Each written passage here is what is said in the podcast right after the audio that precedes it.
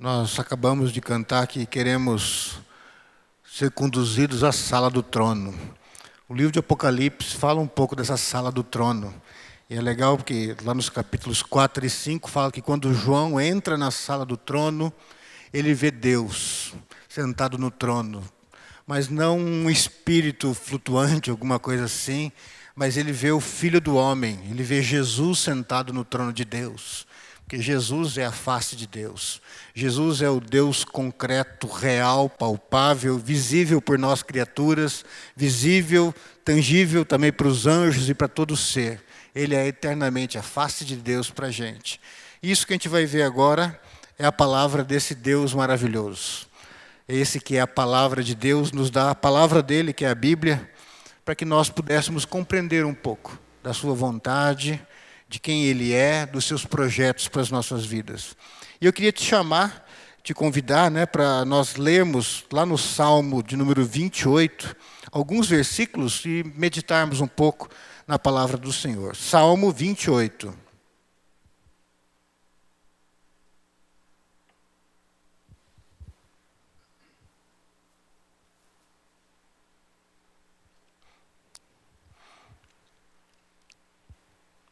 Salmo 28, a partir do versículo 6. Nós faremos a leitura dos versículos 6 a 9. Acompanhe a leitura então, Salmo 28, versículos 6 a 9. Assim diz a palavra de Deus: Bendito seja o Senhor, pois ouviu as minhas súplicas. O Senhor é a minha força e o meu escudo. Nele o meu coração confia e dele recebo ajuda. Meu coração exulta de alegria e com o meu cântico lhe darei graças. O Senhor é a força do seu povo, a fortaleza que salva o seu ungido. Salva o teu povo e abençoa a tua herança. Cuida deles como seu pastor e conduze-os para sempre. Vamos orar mais uma vez? Senhor, abençoa agora este momento de reflexão na tua palavra. Esta palavra escrita sim por homens, mas homens inspirados pelo teu Espírito Santo. Teu Espírito deu essa palavra que é tua, em linguagem humana, acessível a nós, para trazer as tuas verdades. Eu peço que esse mesmo Espírito também esteja no meio da tua igreja de uma forma especial, revelando a tua vontade, revelando a face desse Deus maravilhoso gracioso e misericordioso que tu és, e que saiamos daqui na certeza de que adentramos no teu santuário, vimos o teu trono e contemplamos a face do Filho de Deus assentado neste trono. Transforma as nossas vidas e que a alegria da tua salvação inunde este local. Nós oramos em nome de Jesus. Amém. Amém. Este é um salmo de Davi. E Davi, a partir do versículo 6 até o 9, ele está bem dizendo, ele está dando graças a Deus por aquilo que Deus é e por aquilo que Deus fez para ele.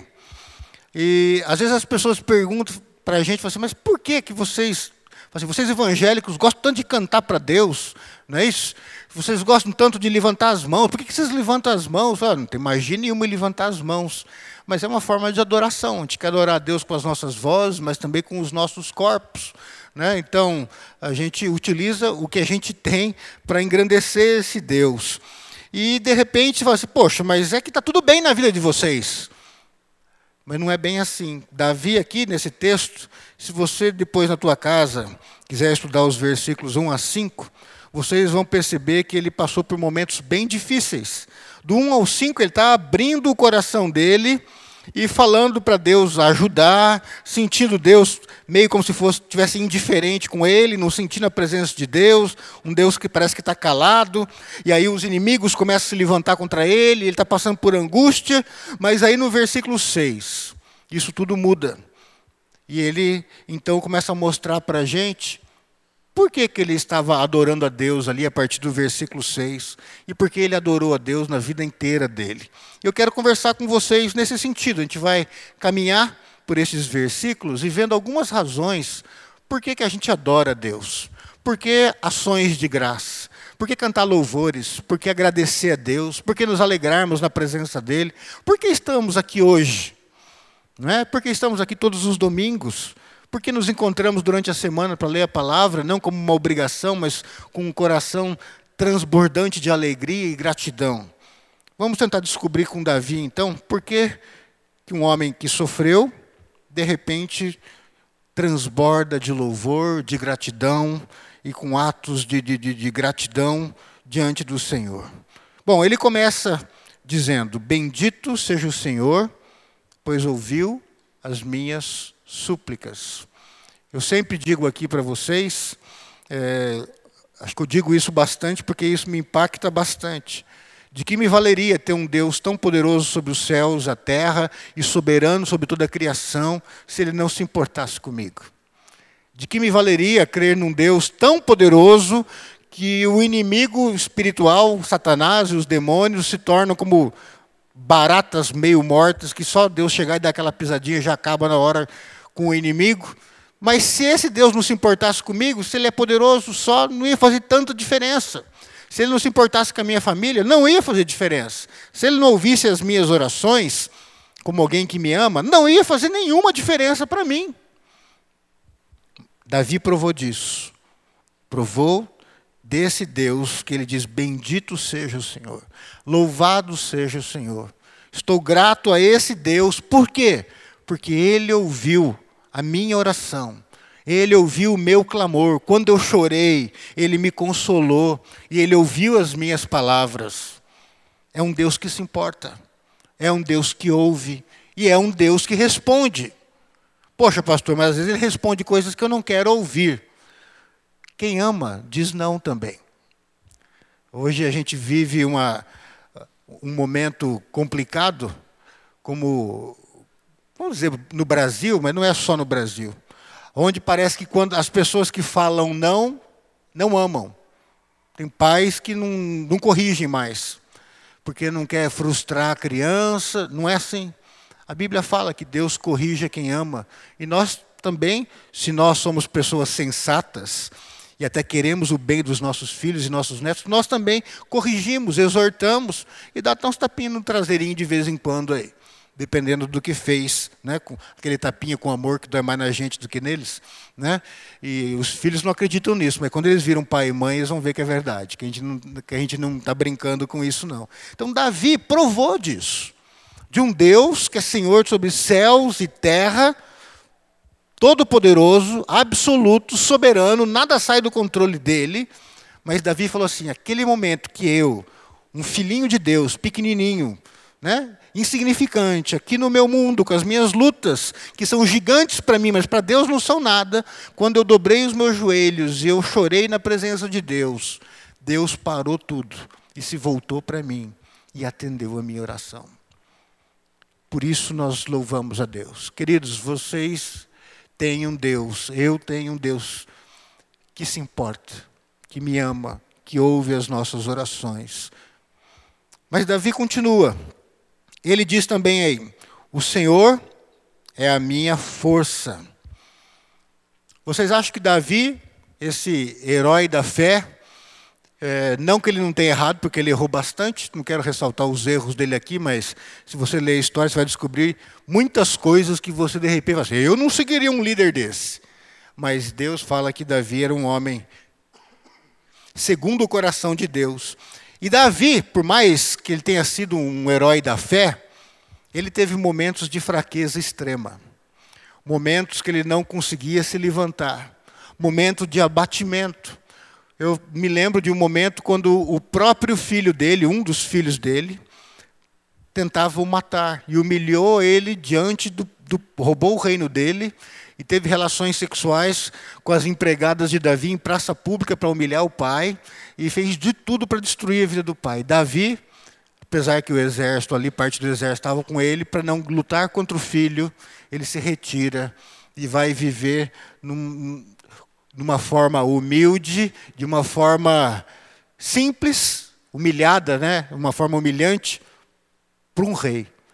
E sofrendo. Não, eu tenho certeza, eu que sou pai, apesar de ter perdido o trono, a riqueza, a glória do rei, eu sei que o que mais doeu naquele coração é saber que um filho dele estava fazendo aquilo com ele.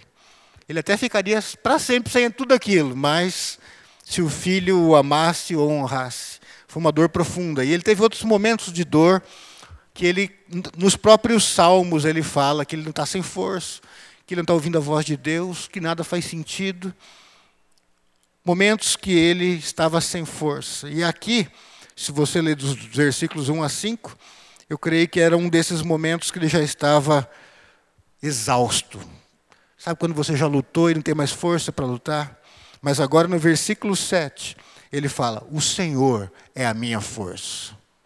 O Senhor é aquele que me coloca em pé quando eu estou prostrado. É o Senhor que renova a minha esperança para eu olhar para frente e continuar crendo que tudo pode mudar. Se Davi não tivesse feito isso, não tivesse essa fé, ele iria desistir de viver, desistir de continuar, porque as, as coisas, os sistemas, as instituições, as pessoas ao nosso redor, os familiares, os amigos, tudo isso nos frustra, nos decepciona. E tem aquela pessoa que mais nos decepciona e nos frustra, somos nós mesmos. Né? E aí você chega no ponto você olha no espelho e fala assim, ah, não, você não toma jeito, você não vai mudar. Mas Davi tirou os olhos dele de tudo isso e falou assim, o Senhor é minha força. É Ele que me põe em pé.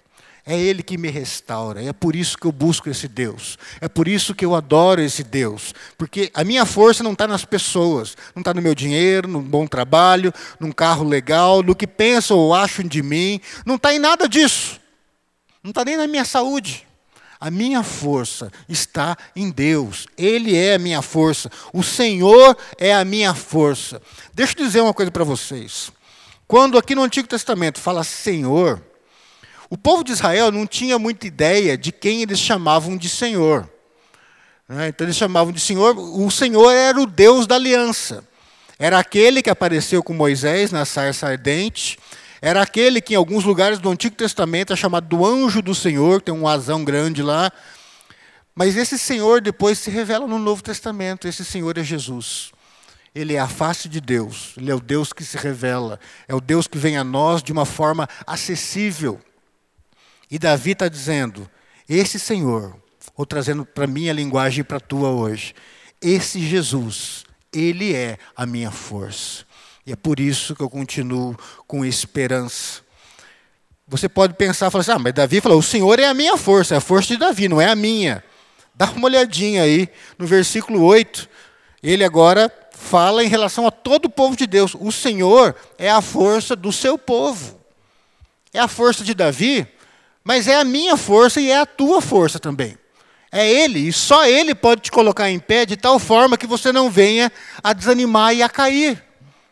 Só Ele, não é mais ninguém. Ele pode usar meios, pessoas e instrumentos, mas é só Ele que é esse que nos fortalece para que permaneçamos em pé diante das lutas, diante das dificuldades, diante das frustrações e das tudo isso que a gente passa nesse mundo. Mas Davi continua. Então ele já falou que Deus é um Deus que é bom, que ouve as nossas súplicas e que Ele é a nossa força. Agora, no versículo 7, na sequência, ele fala assim: O Senhor é minha força e o meu escudo. Ele é aquele que me protege. Ele é aquele que me guarda. Ele guarda a mim, ele guarda a minha casa, ele guarda a minha família. Você não consegue ficar atento para todos os, os riscos que estão à tua volta. Hoje de manhã, na sala dos adolescentes, a gente estava falando um pouco de batalha espiritual. E eu falei para eles uma das coisas, né? Falando muitas coisas, mas uma das coisas que a gente conversou é que o inimigo está sempre ao nosso redor. E ele vem para fazer três coisinhas: roubar, matar e destruir. Ele está sempre preparado. Quando a gente acorda, ele já preparou algo para nos destruir de alguma forma. Se fosse possível, ele tiraria a vida, e não de forma brusca. Mas quanto mais você sofrer, melhor, porque ele só vem para roubar, matar e destruir. Ele tem um sistema, uma organização para nos destruir, destruir as nossas famílias, destruir a nossa igreja, quebrar os nossos sonhos, nos frustrar. Mas o que Davi está falando aqui? Podem lançar suas setas, vir com as suas espadas, porque o Senhor é o meu escudo. O Senhor é aquele que me protege. É Ele que me guarda. Poxa, pastor, de novo. Falando para Davi. Então, olha de novo no versículo 8. Ele fala assim: O Senhor é a força do seu povo e a fortaleza que salva o seu ungido. Aqueles que são dele, Deus se torna uma fortaleza, um forte, cercado com muros altos, muralhas altíssimas, e Deus está ali zelando pela nossa vida, pela nossa família. Não é bom saber disso? Que é Ele que nos protege contra os nossos inimigos espirituais, mas também contra os inimigos da carne, contra os, os homens e mulheres que armam ciladas e preparam coisas para nos destruir. Deus nos protege, Ele é a nossa segurança. Então, a gente vive de uma forma tranquila. Com isso, não estou dizendo é que a Ana chegou na igreja e falou assim: ah, Deus protege o meu carro, vou deixar o carro aberto e com a chave dentro. Não é isso. Aí você está tentando Deus também. Não é dessa forma. Mas você, cuidando e fazendo o teu melhor, você pode descansar que Deus está cuidando de você, está protegendo a tua família. Você não consegue estar com o teu filho, com a tua filha para todo lado. E depois, então, que cresce um pouquinho, sai de casa, vai para outra cidade, para outro estado. É Deus que vai proteger. Você tem... Desculpem. É, você tem que confiar que Deus é esse que é escudo, Deus é esse que é fortaleza, que nos protege, que nos guarda. O Senhor é a minha força e o meu escudo. O Senhor é a força do seu povo e fortaleza que salva, que protege, que guarda, que garante a vida do seu povo, dos seus ungidos, daqueles que lhe amam e que amam a ele. Mas Davi continua, ele não para aqui. Davi continua mostrando para a gente um pouquinho mais por que, que ele está dizendo que Deus é bendito e por que ele está tão grato a Deus. Fala assim no, na segunda parte do versículo 7. Nele, quer dizer, em Deus, o meu coração confia e dele recebo ajuda. Dele eu recebo o socorro. Davi já tinha provado de Deus várias vezes, desse Senhor, desse Senhor que a gente chama de Jesus. Ele já tinha provado do cuidado, da provisão. Esse Deus tinha andado com ele há um tempo já, e ele sabia que esse Deus ele podia confiar. A Bíblia fala que uns confiam em carros, outros em cavalos, mas nós confiamos no Senhor. Em outras palavras, se fosse para a gente hoje, né, uns confiam em dinheiro, outros confiam no, sei lá, nas coisas deste mundo, nos títulos universitários e o que pensam de mim. Eu confio em Deus. Eu prefiro confiar em Deus. Não que essas coisas sejam ruins, mas essas coisas são secundárias e são instrumentos de Deus para a minha vida. Né? Então, as pessoas podem confiar em quem elas quiserem. Davi diz: Eu confio em Deus. Sabe por quê? Porque Ele sempre foi o meu socorro, sempre foi aquele que me ajudou. Eu sei que você trabalha, eu sei que você ganha o teu dinheirinho, sei que não é tanto também, né? mas você pode ter certeza que esse dinheirinho é Deus que te dá através do teu trabalho, com a inteligência, com a saúde que Ele te deu, ou com as formas que Ele tem te suprido. E é por isso que cada dia você pode agradecer quando a mesa está farta ali, ou não tão farta, mas nada está faltando nela. Você se assenta e fala, Senhor, obrigado pelo alimento que você põe na mesa. É o teu cuidado. Em ti eu confio. Eu não confio em mim, eu não confio nas pessoas, eu confio no Senhor, porque nada vai me faltar. Porque Ele é esse bom pastor. O meu coração confia nele. Nele. Né? O, o, Davi, ou o cristão, o crente nesse Senhor, ele adoece, não é que ele não vai tomar remédio, que ele não vai no médico, que ele não vai tomar todos os cuidados, ele vai. Mas ele vai sabendo que tudo isso está nas mãos de Deus e Deus utiliza isso para nos curar. Ele vai no médico, mas ele não está confiando no médico em primeiro lugar, mas no Senhor que está acima do médico e pode usar aquele médico no remédio que ele vai usar, que o médico indicou, mas que ele sabe que Deus utiliza aquilo para nos curar. Então, o crente ele vive diferente. Esse que está em função de Deus, ele confia em Deus. Vocês sabem, alguns de vocês estavam aqui quando o, o, o André ainda estava aqui em Londrina, você lembra, né, Paulo? E, e eu pastoreei com o André também, esse que foi chamado para trabalhar no nosso governo aí, um homem de Deus, e eu lembro no momento dele lá em, em Brasília, quando nós pastoreávamos, ele teve uma, pegou uma doença degenerativa no sistema nervoso, e daí parou de funcionar os braços, as pernas, começou a não conseguir falar mais, e, e o que os médicos tinham dito, olha, não tem volta isso daí, ele vai morrer. Ele vai morrer, que vai chegar uma hora que o próprio diafragma vai parar, e os músculos vão parar, e o coração vai parar, porque o sistema nervoso dele está falido. E a igreja começou a orar, a igreja começou a jejuar, e o André está saudável hoje. E foi chamado para abençoar o nosso país agora, quem sabe estabelecer uma justiça e fazer as coisas caminharem certas. Eu fico feliz da vida de saber isso. Deus podia ter levado ele, mas Deus tinha um projeto para a vida dele.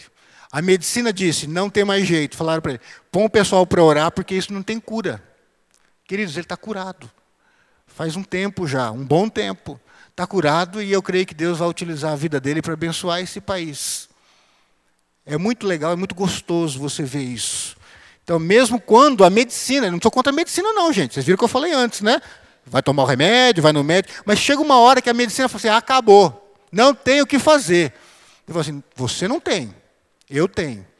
E como a Val disse muito bem várias vezes aqui na frente, se Deus quiser, na soberania dele, porque tem coisas que a gente não entende, mas se Deus quiser, ele pode me curar. Por quê? A minha confiança está nele.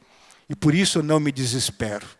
Se ele quiser, ele faz o milagre. Se ele não quiser, é porque o milagre não é o melhor para mim e para as pessoas. Eu posso não compreender, mas o melhor ele vai me dar. O meu pai, quando eu peço, meu pai celeste, quando eu peço, às vezes ele não dá aquilo que eu peço, porque eu peço de uma forma ignorante, mas ele sempre me dá aquilo que é o melhor. Não aquilo que é bom simplesmente, mas o melhor. Então, Davi confiava nisso confiava e esperava nesse Deus, nesse Senhor maravilhoso, porque dele, desse Senhor, ele sempre recebia a ajuda, o socorro, aquilo que ele precisava, mesmo nos momentos mais difíceis e, e, e complicados e sem respostas humanas, Deus se manifestava e dava uma resposta para ele. Davi continua é, e diz: Meu coração exulta de alegria, e com o meu cântico lhe darei graças. Davi está mostrando aqui para a gente que andar com esse Deus gera alegria no nosso coração. Eu falei para vocês que os primeiros cinco versículos, Davi está demonstrando angústias e dúvidas e questionando algumas coisas. Mas agora aqui ele está tomado de alegria tomado de alegria por causa daquilo que Deus fez, que Deus faz, e porque ele conhece esse Deus, porque esse Deus anda com ele, está com ele, livra, provê, protege, guarda, abençoa, aperfeiçoa, santifica, corrige, porque esse Deus é um Deus maravilhoso. Não é um Deus que está ali num trono no céu, cuidando das coisas dele, sem se importar com criaturas pequenas como nós. Não, ele olha e nos vê como filhos e filhas e se importa e cuida. E isso leva o coração de Davi transbordar, explodir de alegria. Eu me lembro daquele texto de Davi, quando ele entra na cidade dançando, já como eu falei isso acho que domingo passado, mas veio à mente de novo e ele está celebrando porque a arca de Deus está voltando para o meio do povo. Aquilo no Antigo Testamento simbolizava a presença de Deus, e ele entra com a estola sacerdotal, dançando e pulando ao som dos tamborins e, os, e as harpas e os instrumentos tocando. Algumas pessoas se escandalizaram, mas ele estava feliz, porque Deus estava simbolicamente ali, naquele, naquela arca, voltando a habitar no meio do povo, para abençoar, para proteger, cheio de alegria. Ele dançou, ele pulou, ele celebrou. Alguns criticaram, mas ele não conteve o seu coração. É isso. Vale a pena bem dizer esse Deus, porque a nossa alegria vem dele. A alegria do crente verdadeiro não é só quando o dinheirinho cai na conta ou quando acontece alguma coisa desse mundo que alegra o teu coração. Os palmeirenses tudo felizes, tem que celebrar mesmo. Os corintianos, tipo eu, tudo meio tristinho, né? Tem que chorar mesmo. Mas a nossa alegria, em primeiro lugar, não está nessas coisas. A nossa alegria vem do Senhor, todos nós, independente de coisas boas ou não boas desta vida, a gente pode continuar feliz, porque o Senhor é a razão, a fonte da nossa alegria. E Davi continua. O, o, o oitavo já comentei com vocês, fazendo um, um paralelo com o versículo 7. Vamos aí para o versículo 9. Agora Davi, novamente, ele se volta para Deus e passa a falar com Deus. Ele estava falando, da, da, da, louvando e dando graças a Deus. Agora ele fala assim: salva o teu povo e abençoa a tua herança. Senhor, abençoa-nos, nós, o teu povo. Nós somos a tua herança, nós somos preciosos para ti. Que coisa gostosa, né? Saber que você é precioso para Deus mesmo com todas as mazelas da sua vida, com todas as mancadas que a gente insiste em dar, né? Fala, nunca mais eu faço, faço de novo, nunca mais eu faço, faço de novo. E Deus olha e fala assim: vocês são o meu tesouro, minha herança, o que eu tenho de mais precioso. Entreguei meu filho por vocês naquela cruz, porque eu amo vocês. E Davi agora está dizendo: Deus, nos salva, nos protege, nos guarda, seja o nosso refúgio porque nós sabemos que somos preciosos para Ti. Que gostoso isso.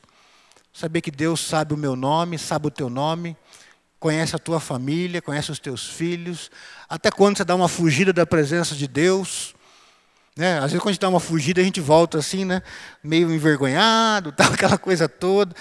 Mas sabe, Deus olha para você e te recebe como filho amado, como filho amado, porque esse Deus é maravilhoso. Nós somos a herança, nós somos o tesouro dele. E aí ele encerra dizendo: cuida deles, desse, desse povo, né, como o seu pastor e conduze-os para sempre. Vocês lembram do texto do, do pastor ali? Que eu passei para vocês ali. Que bonito aquele texto. Jesus é esse pastor que quer cuidar da nossa vida. Só que para a gente experimentar dessa gratidão, dessa alegria, disso que transborda da gente, não só nos preenche, mas transborda e acaba contagiando uns e incomodando outros, às vezes com essa alegria que as pessoas não entendem, que nos leva a cantar, a celebrar, a, mesmo numa situação difícil, ainda manter um sorriso que não é hipócrita na cara e continuar lutando. Isso que incomoda tantas pessoas só é possível porque eu sei que Deus se importa, ouve as minhas orações, porque eu sei que Deus é a minha força e de fato Ele o é, Ele é o meu escudo, é Ele que me alegra, é Ele que faz meu coração transbordar de alegria, é Ele que me protege, é Ele que me abençoa. Quando eu tomo posse, quando eu creio de verdade nessas coisas, eu só posso dizer obrigado, Senhor. Obrigado pela minha família, obrigado pela minha casa, Obrigado por tantas bênçãos, obrigado pelas minhas lutas, obrigado até por aqueles momentos de choro que eu tive, porque eu sei que mesmo eu não te vendo, o Senhor estava lá me consolando e quem sabe estava chorando ao meu lado ao ver um filho e uma filha sofrendo. Esse é o Deus que nós servimos, esse é o Deus que nós cremos. E eu queria te convidar nesse momento a se colocar em pé. E nós vamos orar mais uma vez, fazer uma oração de gratidão. Queria chamar pessoal do Ministério de Música à frente. Feche os seus olhos, eu não sei o que Deus falou com você nessa palavra de hoje, simples, mas que, tra que traz à nossa mente algumas coisas importantes. Fala com Deus um pouquinho do teu jeito. Coloca o teu coração diante de Deus.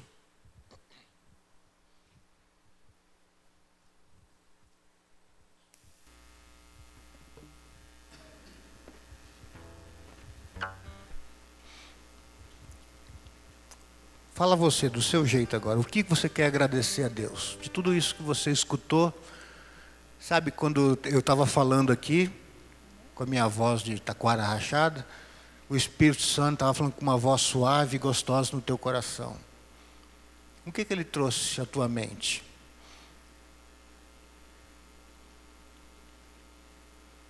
De repente você lembrou até de uma pessoa que foi importante para você e não está mais aqui. Morreu, você já agradeceu a Deus por essa pessoa? Você já agradeceu a Deus porque você vai encontrar essa pessoa lá na casa do Pai um dia?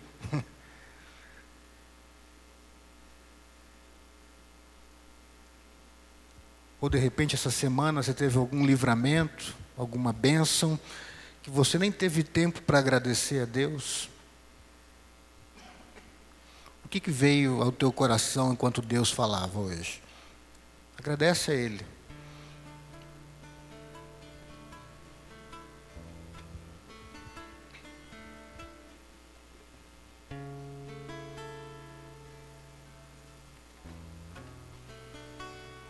Senhor, nós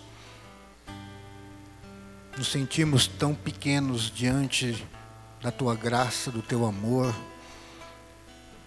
Os povos podem inventar os seus deuses, criar a sua espiritualidade, até com sinais,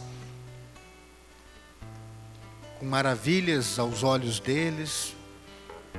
Eles podem criar deuses poderosos, falar da grandeza dos seus deuses, mas só nós conhecemos um Deus que é tão poderoso, e se esvaziou de todo o poder e de toda a glória, e se fez tão pequeno, tão insignificante quanto cada um de nós. O Criador se fez criatura, se fez homem, e veio até nós por nos amar. E as nossas mazelas se tornaram dele, as nossas dores se tornaram dele os nossos pecados e culpa caíram sobre ele. A nossa condenação ele assumiu para si, por nos amar. E quando venceu, venceu por nós, definitivamente. Nós te louvamos, Jesus, porque tu és esse Deus maravilhoso. Nós não precisamos de mais nada, de mais ninguém para dizermos que somos felizes e satisfeitos porque temos o Senhor. Tu és suficiente. Tu és tudo aquilo que precisamos. Tu és maravilhoso. Tu és amigo, conselheiro, consolador, provedor, aquele que nos protege. Tu és a palavra de amor do Pai que chega a nós, tu és o consolo do Espírito que nos envolve, que nos fortalece, que nos dá uma nova esperança. Queremos te agradecer, Senhor, por cada detalhe, por cada pessoa da nossa vida. Te agradecer pelo nosso trabalho, pela tua provisão, pelas vitórias, pelas pessoas que passaram pela nossa vida, Senhor, e que deixaram marcas, aquelas que nos amaram profundamente, mas também, Senhor, aquelas que nos machucaram, porque também foram instrumentos teus para nos modelar, para nos aperfeiçoar, para sermos ferramentas úteis para a tua honra, para a tua glória e para o teu serviço, Senhor. Aceita, Senhor, nesta noite, este nosso ajuntamento, porque nós estamos aqui para dizer muito obrigado, Senhor. Damos graças, porque tu és um Deus único que se importa, que conhece o nosso nome que está aqui no nosso meio hoje. Para aqueles que estão sentindo a tua presença, mas também para aqueles que não estão sentindo a tua presença.